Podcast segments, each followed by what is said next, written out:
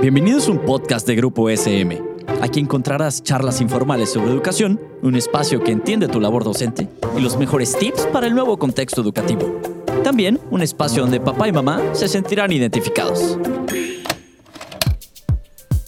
Esto es Evaluando Ando, un podcast de Grupo SM donde platicamos de evaluación educativa, conducido por Osvaldo Teos. Hola, bienvenido. Gracias por acompañarnos.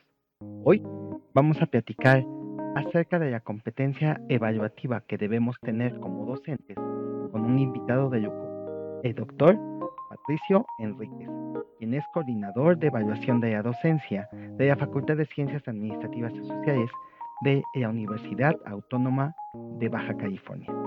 Pato, bienvenido. Hola Osvaldo, gracias, gracias. Primero que nada, gracias por la invitación. Eh, para mí es un gusto también estar contigo y platicar acerca de estos temas que son bien relevantes ¿no? en la actualidad, en el, contexto de la educación, digamos que básica y a nivel de, todos los, de, todos los grados eh, educativos. Así que gracias por la invitación. Gracias a ti por aceptarnos. Y bueno, entrando un poco en, el tema, Pato, quisiera, quisiera preguntarte primero eh, respecto a esta parte de, la competencia de evaluación que debemos tener como docentes. ¿Tú cuáles consideras que son las habilidades, conocimientos, actitudes que, tiene, que debe tener un docente cuando se acerca a la evaluación del aprendizaje? Eh, ok, bueno, eh, en, términos de competencias, y como bien lo mencionas tú, eh, si nos posicionamos desde el digamos, concepto como clásico de la competencia, que está tripartito en conocimientos, eh, habilidades y actitudes, el primer nivel, que sería el conocimiento, por supuesto que implica eh, este, un dominio teórico de la teoría evaluativa, de, las funciones clásicas de la evaluación, de un concepto, digamos, que también claro y conciso respecto a lo que eh, significa evaluar el aprendizaje, las funciones que, se le han asignado clásicamente y a partir de eso eh, aplicar conocimientos en términos de habilidades. Entonces, si, nos quedamos en, el nivel primero declarativo, digamos, de concepto, no nos podemos olvidar de, que un buen docente tiene que manejar de muy buena manera el, concepto de la evaluación y las funciones que se le han asignado a partir de eso y los tipos de evaluación que podemos distinguir, generalmente eh, bifurcadas en sumativas y formativas a partir de lo que el docente eh, aplica en el aula. Eh, sobre la base de ese manejo conceptual, yo creo que las habilidades digamos que claves que tiene que desarrollar el docente también para, para hacer un, y aplicar de buena manera eh, esta teoría evaluativa en el aprendizaje de sus alumnos son habilidades relacionadas con eh, elementos didácticos, por supuesto, o sea, manejar eh, el, aterrizaje de los conceptos, digamos que, em, de enseñanza a una práctica, a una praxis dentro del aula evaluativa que lo lleve a implementar quizás dinámicas innovadoras, dinámicas alejadas del concepto clásico de la evaluación tradicional, eh, otros, digamos que habilidades también implicadas en eso, eh, el manejo grupal, sobre todo en profesores de educación básica que a veces en los contextos en los que hacen clases se enfrentan a grupos súper numerosos de alumnos, entonces el, manejo de grupo yo creo que también es una habilidad bastante interesante que tiene que desarrollar el docente como para poder eh, ejecutar de buena manera la evaluación del aprendizaje. Y también, por supuesto, habilidades procedimentales en términos de elaboración eh, de, instrumentos adecuados, ¿no? tanto válidos como confiables. O sea, y eso de una otra manera está ligado al manejo conceptual, pero tiene que ver también con un procedimiento de, desarrollo de instrumentos que, sea, digamos que, acorde a, lo que la teoría dice. Entonces, resumiendo, un profesor debe ser eh, consciente primero de las funciones que tiene la evaluación que está haciendo. También esto lo lleva a ser consciente de las implicaciones y de la clase de decisiones que se toman a partir de esa evaluación que, ella está realizando. Y por último, debe tener una competencia técnica que le permita manejar diferentes métodos y, e instrumentos de evaluación. Pero pensando por el otro lado, Pato, ¿qué tipo de actitudes debe tener un docente para acercarse a la evaluación de sus alumnos. Claro, e-, ese era el tercer concepto que, o, componente más bien eh, que, se nos estaba quedando al final y que tiene que ver con actitudes, por supuesto, de una responsabilidad eh, inherente a la labor docente en términos de que estás evaluando eh, el aprendizaje de estudiantes y detrás de esa evaluación hay una certificación de, conocimientos y de manejo de habilidades, entonces tiene que hacerse un uso responsable del mismo.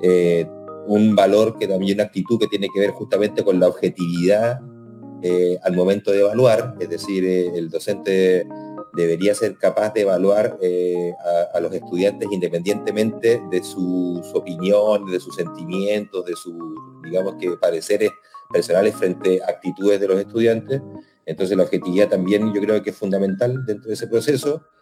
Y también, digamos que un, valor que tiene que ver con, con el, a, lo mejor eh, súper ligado a lo que es ser objetivo y ser responsable, pero también con, el, con, una valoración, digamos que adecuada de los resultados de los mismos. O sea, en la medida que el profesor evalúe objetivamente y sea responsable con el manejo de la información y sepa que detrás de la evaluación hay una responsabilidad social, digamos, que, que está estipulando, también eh, el uso y el manejo de la información que hace en términos de entrega del mismo y de la capacidad de retroalimentar y de manejar los resultados, ya sean favorables o negativos de los estudiantes, también se convierte como en una actitud eh, bastante interesante a desarrollar. Es decir, incidir de forma activa en la mejora de nuestros alumnos. Bueno, eh, también volvemos al...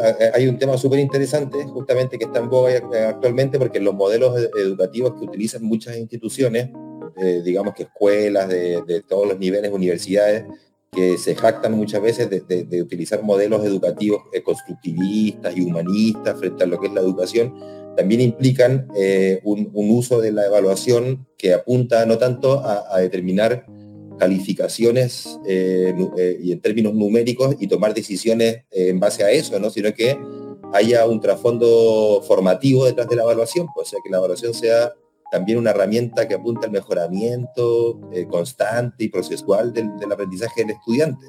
No tanto preocuparse de, tomar decisiones al final de cada año, cada semestre, de quién aprueba y quién reprueba, dependiendo de los resultados de las evaluaciones, sino que haya una, un sentido formativo que vaya más allá de esa decisión. ¿no? Evaluar para mejorar. Claro, justamente eso, o sea, pero muchas veces el discurso creo yo que, eh, de lo formativo suena muy lindo y, muchos lo repetimos y lo enseñamos en el aula, pero lamentablemente en la práctica a veces se pierde ese, ese componente formativo, ¿no? Por, por diferentes factores, ¿no? O sea, hay factores asociados al alumnado, al a la labor docente, factores institucionales que muchas veces te, obligan a adecuar tus prácticas evaluativas de una manera más tradicional, digamos, pero el, sentido, digamos, formativo es el que, es el que podría eh, aportar un, un, sentido o, una función de mejoramiento, digamos, a, a la labor docente desde la evaluación. Excelente. Y para terminar, ¿qué consejos le darías a nuestros docentes si quieren mejorar su competencia evaluativa? A ver, eh, bueno, así como, como recomendaciones que se les puede hacer a los docentes respecto a, su, las posibilidades de mejoramiento, yo creo que, bueno, por un lado, eh, dejar de eh, evitar olvidarnos de la mirada peyorativa o negativa que tiene la evaluación, ¿no? O sea, verla desde un lado positivo y desde un lado funcional formativo, es decir, entender que la evaluación siempre va a ser una herramienta que va a beneficiar tanto al estudiante como al docente para retroalimentar su propia eh, labor de enseñanza, ¿no? Entonces, eh, si queremos mejorar, tenemos que intentar mirar por el lado positivo, primero que nada, la evaluación. Eh, por otro, y, pegado a eso, por supuesto, estar siempre dispuesto a, estar capacitándose, autoformándose, mejorando nuestra comprensión tanto teórica como práctica de la evaluación, tomando cursos de perfeccionamiento, cursos de capacitación respecto a, a las múltiples formas, estrategias, métodos y herramientas que hay de la evaluación, porque también muchas veces nos encerramos nada más en el examen, ¿no? el examen objetivo clásico, que, para poder evaluar a los estudiantes, siendo que hoy en día hay un abanico mucho más amplio de, herramientas metodológicas, de instrumentos, de recursos que podemos eh, utilizar para poder evaluar. ¿no? Entonces, eso también implica, eh, eh, iría en función de, una recomendación a, abrirse a otras formas de evaluar que vayan más allá del examen tradicional. Y si vamos a utilizar esa herramienta que no es inválida, hacerlo de manera técnicamente válida y confiable. O sea, y para eso también tenemos que perfeccionarnos, capacitarnos, asistir a cursos en donde nos enseñen a hacer un examen realmente este, válido, confiable, útil para poder medir cualquier habilidad en cualquier área del conocimiento.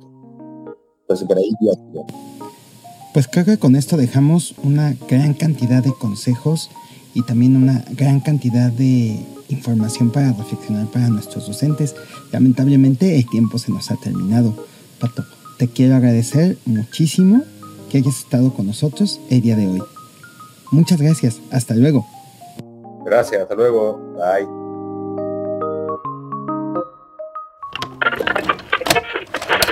Esto fue un podcast producido por Grupo SM. No olvides suscribirte al programa para que no te pierdas ninguno de los episodios. Síguenos en nuestras redes sociales y nos vemos en la siguiente ocasión.